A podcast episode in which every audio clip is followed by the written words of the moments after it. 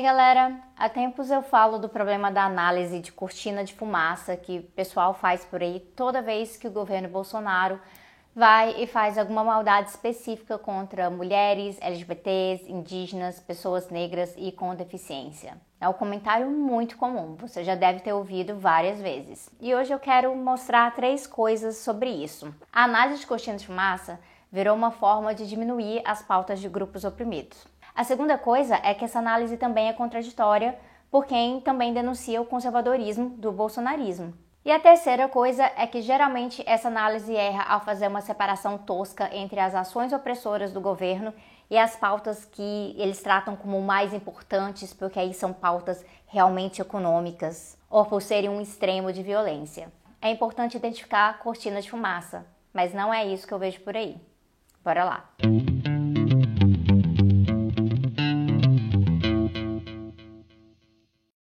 Então, recentemente o governo Bolsonaro vetou a distribuição gratuita de absorventes menstruais para estudantes de baixa renda e para pessoas em situação de rua. Esse veto foi justificado com algumas coisas, incluindo algumas desculpas esfarrapadas, como que ali faltava apontar a fonte de custeio, algo que dava para resolver facilmente, e que também isso é uma distribuição que beneficiaria pessoas específicas e aí isso não poderia cair sob o manto do SUS, porque isso iria ferir o princípio de universalidade do SUS. Gente, isso vindo do governo parceiro, né? Parceiro de plano de saúde que pratica pseudociência e prefere o óbito dos pacientes que realmente tratá-los.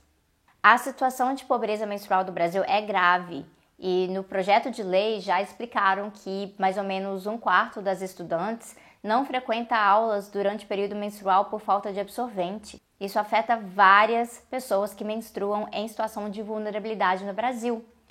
E essa situação também demonstra que o empobrecimento, que a exploração de classe, isso possui dimensões de gênero pesadas e que isso tem consequências desumanizadoras, consequências que podem afetar também performance educacional ou no mercado de trabalho. Ou seja, questões econômicas não estão separadas de questões de gênero. Mas mesmo assim, é tiro e queda toda vez que o governo faz uma maldade específica com mulheres ou uma outra categoria de pessoas oprimidas na nossa sociedade, lá vem uma galera que está ali pronto, está engatilhado para chamar isso de cortina de fumaça, porque seria algo que estaria nos distraindo dos reais problemas do Brasil no momento. A coisa é que nesses casos a pessoa não somente está entendendo e usando o conceito de cortina de fumaça errado, e aí, né, fazendo uma análise ruim, rasa e uma análise até mesmo preguiçosa, eu diria, mas ela também está revelando alguns dos seus próprios preconceitos sobre o que realmente é pauta importante na nossa sociedade e principalmente sobre o que não considera pauta importante. Para resumir, cortina de fumaça é a ideia de que se produz uma fumaça artificialmente para despistar o oponente sobre os reais perigos, sobre um ataque que virá. O propósito da fumaça é esse. E assim, existem sim coisas que são cortinas de fumaça bem evidentes e outras não são de forma alguma porque são medidas concretas que impactam as pessoas. Mas aí elas acabam sendo tratadas como cortina de fumaça por gente que trata essas medidas concretas como inferiores. E geralmente irritados, que a gente deixou de prestar atenção em algo muito mais importante para ficar falando, sei lá, né, de menstruação. Então, por exemplo, quando Bolsonaro desdenha da pobreza menstrual no Brasil, ele não faz isso de prejudicar quem menstrua só para deixar o movimento feminista irritado e aí distrair a gente das contas offshore do Paulo Guedes. Ele faz isso porque no governo existem várias medidas e preocupações ao mesmo tempo. Não é uma coisa de cada vez. E para ele é ótimo, sim, ignorar quem menstrua e que precisa coletar jornal e enfiar na roupa íntima todo mês na falta de absorvente. E aí isso vai contribuir, como qualquer outra notícia contribuiria para gerar uma sobrecarga de pautas que ajudam sim a abafar outras coisas, como qualquer outra notícia grave faria. Então, quando eu leio alguém que diz que o veto absorventes para combater a pobreza menstrual é cortina de fumaça porque é uau, não se compara a um genocídio, ah, eu acho que ali está tendo uma falta de noção mesmo do que está acontecendo na sociedade, porque Vejam bem, se a gente for usar esse parâmetro, né? Esse tipo de comparação nem faz sentido, porque a partir desse raciocínio, tudo é cortina de fumaça, porque quase nada que acontece no cotidiano vai chegar sempre ao peso da definição de destruição de populações ou povos, ou aniquilamento de grupos humanos, ou extermínio deliberado ou parcial. Então a gente só vai prestar atenção quando está no extremo, extremo, extremo. Faz parecer que você não pode achar ruim terem atirado na sua perna, já que não atiraram logo na sua cabeça para matar. O tiro na sua perna foi só para te distrair? Então, só que o que deixa o negócio bem evidente, que carrega esse preconceito de quem usa essa análise para tratar especificamente de pautas feministas, antirracistas, anti-LGBTfobia e anticapacitistas como pautas e coisas de menor importância, é que raramente, e aí vejam bem, eu vejo as mesmas pessoas tratarem, por exemplo, o aumento da tarifa de luz como uma cortina de fumaça para distrair da CPI da pandemia.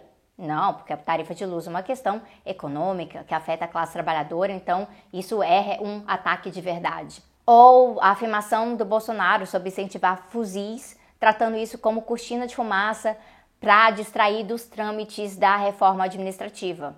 Não, porque é armamento, isso é realmente muito perigoso. Mas aí, quando é a Damares falando de papéis de gênero, ai, aí é cortina de fumaça. Ou quando é o decreto do governo sobre escolas especiais, ah, gente, isso é um negócio tão minoritário, é cortina de fumaça. E aí, pasmem, porque eu vi também, tá, argumento de que o alongamento do julgamento do marco temporal, que tem sido um absurdo, que isso era cortina de fumaça, porque fazia com que a esquerda ficasse muito focada nesse tema, em vez de focar em outras coisas que o governo também estava fazendo. O que é super bizarro, porque apenas uma parcela da população e até mesmo da esquerda organizada realmente tem prestado atenção e dado apoio às organizações indígenas nessa luta. Tudo isso é extremamente estranho porque nós sabemos que o pilar do governo Bolsonaro é de liberalismo conservador. E aí tem um vídeo aqui de anos atrás, Vitor vai colocar esse vídeo aqui, é, na época ainda chamava A Esquerda o canal, que é um vídeo sobre liberalismo conservador. Assim, o bolsonarismo ele se estabeleceu com um projeto de desmontar o patrimônio público brasileiro, cortar direitos, realmente promover a austeridade, maximizar o lucro dos poderosos mas também é um projeto de destruir a natureza, de tutelar os corpos de mulheres, de reenergizar o racismo, de promover a LGBTfobia e tudo mais. E a gente sempre soube disso. Então, se a gente sabe que essas ações fazem parte do mesmo projeto, por que toda vez que esse governo vai para cima de grupos oprimidos, vem gente chamar essa parte específica de cortina de fumaça, tratar como pauta inferior e reclamar que a gente está distraído e que a gente não está dando a atenção de, devida para as pautas que são os verdadeiros problemas. E, e sim, como se a gente não pudesse prestar atenção em várias coisas ao mesmo tempo, né? E aí eu vou abrir um parênteses, porque eu realmente não tenho estatística sobre isso, é só algo bem subjetivo que eu notei, mas nas minhas redes, olha, a maioria das pessoas que usam esses argumentos né, para diminuir, por exemplo, a importância de reagir à misoginia do governo, a gente costuma ser homem branco, né? Pelo menos baseando-se na foto de perfil. Então, coleguinhas homens brancos de esquerda, vamos prestar atenção nisso aqui, tá? Vamos vigiar os coleguinhas que estão ficando para trás em sensibilidade e em análise sobre as pautas anti-opressão, ok? Isso aqui não é brincadeira. E o que me deixa surpresa nisso é que quando o Bolsonaro fala uns negócios ridículos, os negócios assim, como quando ele fala que ele é imbrochável, incomível, etc.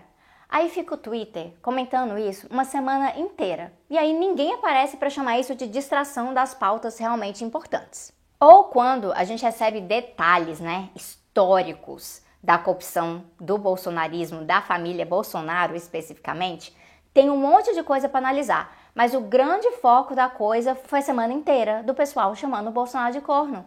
Mas aí isso não é cortina de fumaça, em vez de olhar para os detalhes. Tá vendo, tá vendo a incoerência? Então, antes de sair chamando algo de cortina de fumaça, pare, pense se você não está revelando ali os seus próprios preconceitos com pautas de grupos oprimidos. Pare e pense também se você não está fazendo ali uma separação artificial entre pautas econômicas e pautas anti-opressão. Em A Liberdade é uma luta constante, é, livro da Angela Davis, que vai ser o primeiro livro que a gente vai ler no Fundamentes.